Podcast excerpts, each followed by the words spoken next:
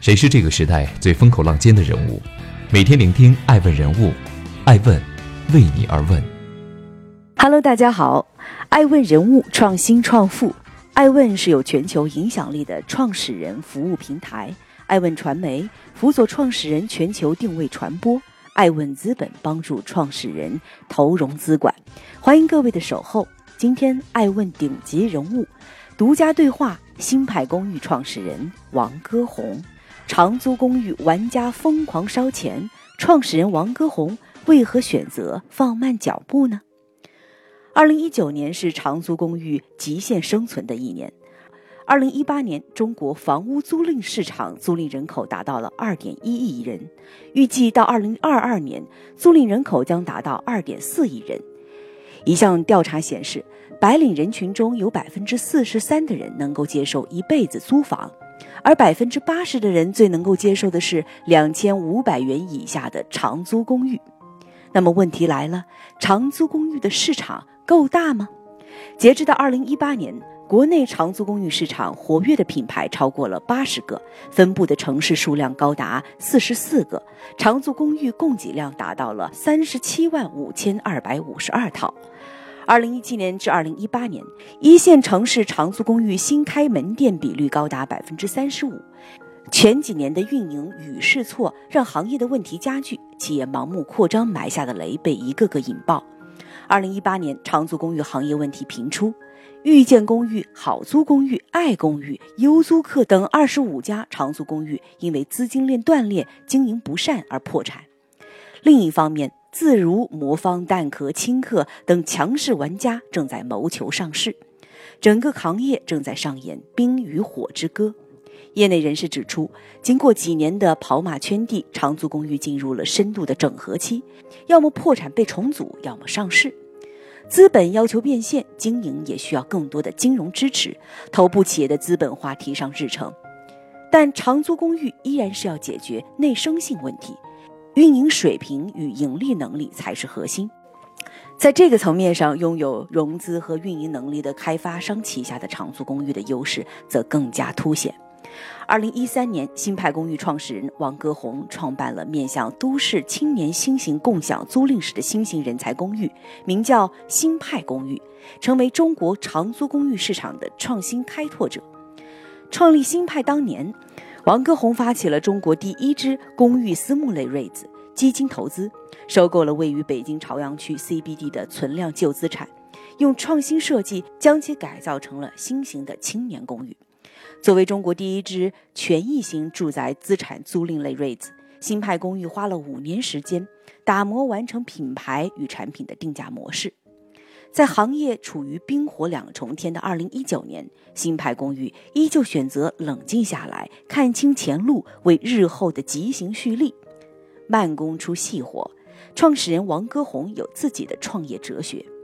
本期爱问顶级人物独家专访新派公寓创始人王歌红，听他讲讲如何做好长租公寓的创新者。欢迎继续聆听守候爱问人物创新创富。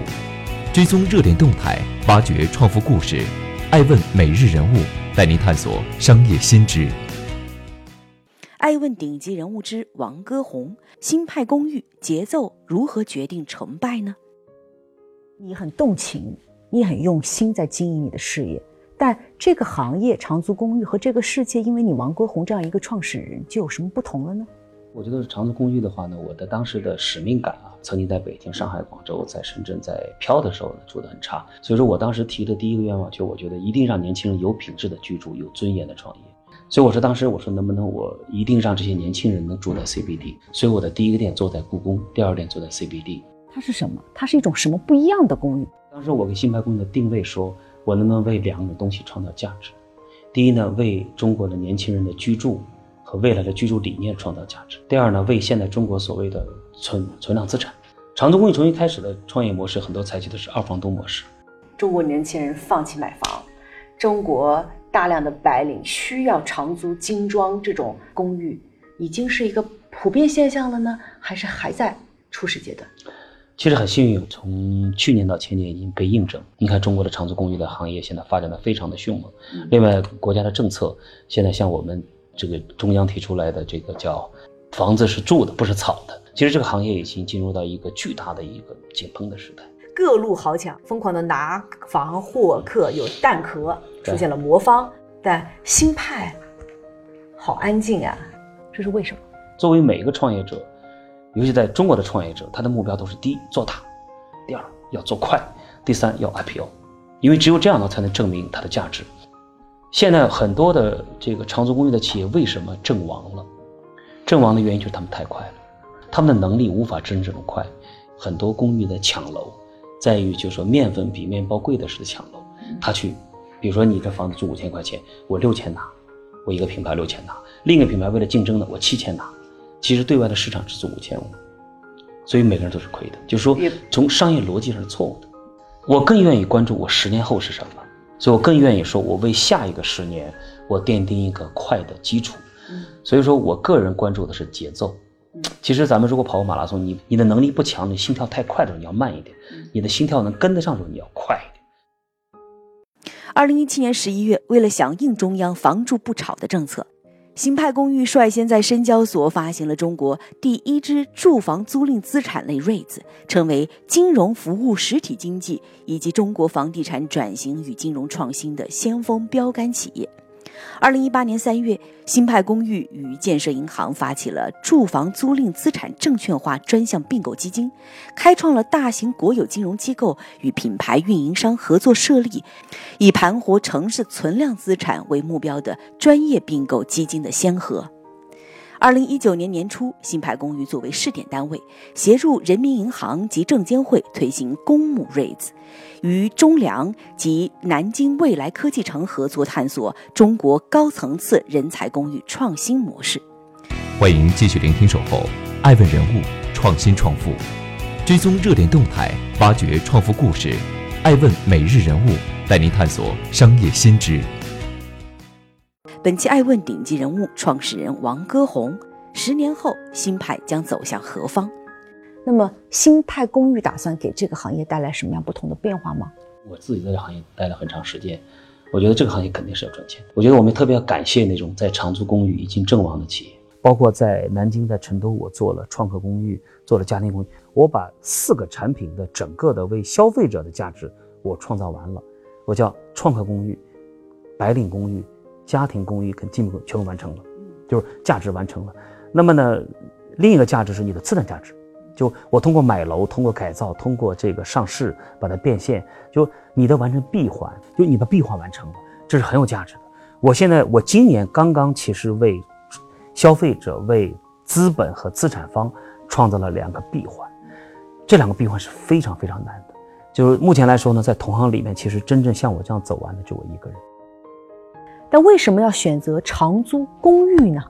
为什么偏偏是这个赛道？是否你在过往的这个经历中发现了长租公寓这个行业里面的变化？因为在中国的话，酒店已经很很发达了，包括华住啊什么做的很多了。我们在美国住的都是公寓，美国的年轻人很少讨论买房子的事儿，都是在自己租房租在哪里。后来我觉得一个直觉的判断说，未来中国的前十大城市可能和美国非常像。中国年轻人不肯再买房子，我不是在做房地产。我是做一个中国年轻人未来在居住观念转变之后的一个居住消费品。我说住现在只是买卖关系，全世界所有成熟的城市，像纽约、东京、巴黎，它的租赁是很发达的。衡量一个城市能不能成为国际城市，不是买卖关系，是租赁关系。所以只有出租发达了，城市才是发达，因为它容纳很多的人。所以这样的话呢，我说我要做一个居住消费品。预见未来十年的。新派公寓，你会觉得它怎么样？遇见未来十年的王歌红，你会觉得他在哪里做什么呢？我特别欣赏一句话，就是那个亚马逊的那个创始人他说的话。他说：“如果你的眼光只在三到五年之后，你的身边全是竞争者；如果你眼光在十年，你没有竞争者。